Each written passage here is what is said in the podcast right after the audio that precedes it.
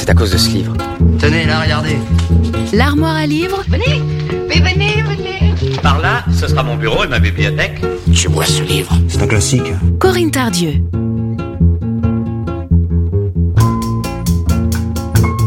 Bonjour à toutes et à tous, de nouveau ensemble pour une balade dans ma bibliothèque. Et aujourd'hui, je vous propose le livre de Mohamed Choukri, Le pain nu.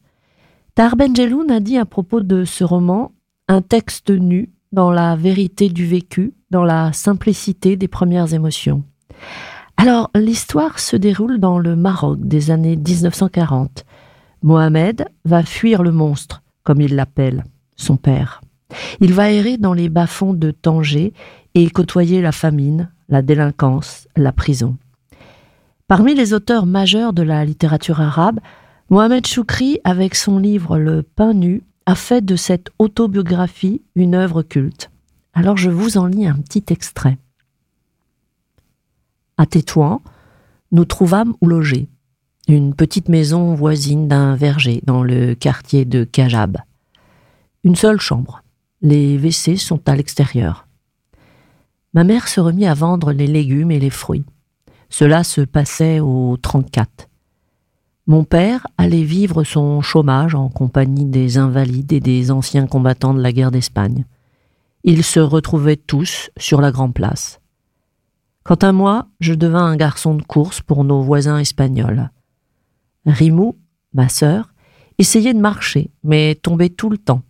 Je jouais avec elle et nous rions ensemble, jusqu'au moment où elle se salissait. Là, je m'en allais, ne pouvant supporter l'odeur de sa merde.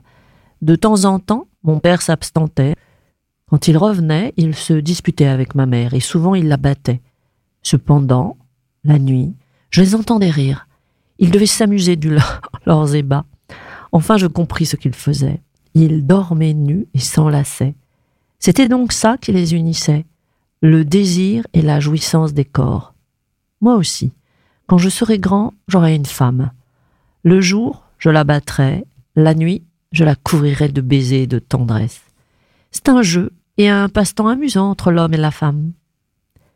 Mon père me trouva un travail dans un café populaire.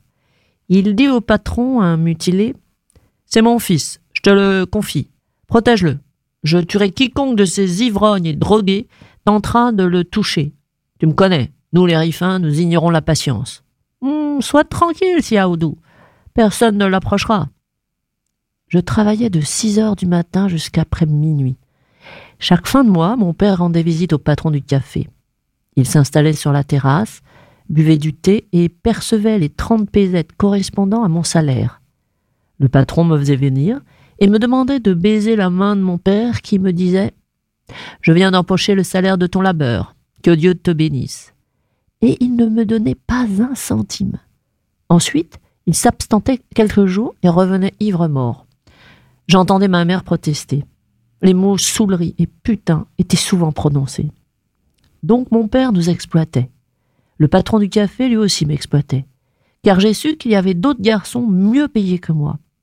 J'avais décidé de voler toute personne qui m'exploiterait, même si c'était mon père ou ma mère. Je considérais ainsi le vol comme légitime dans la tribu des salauds.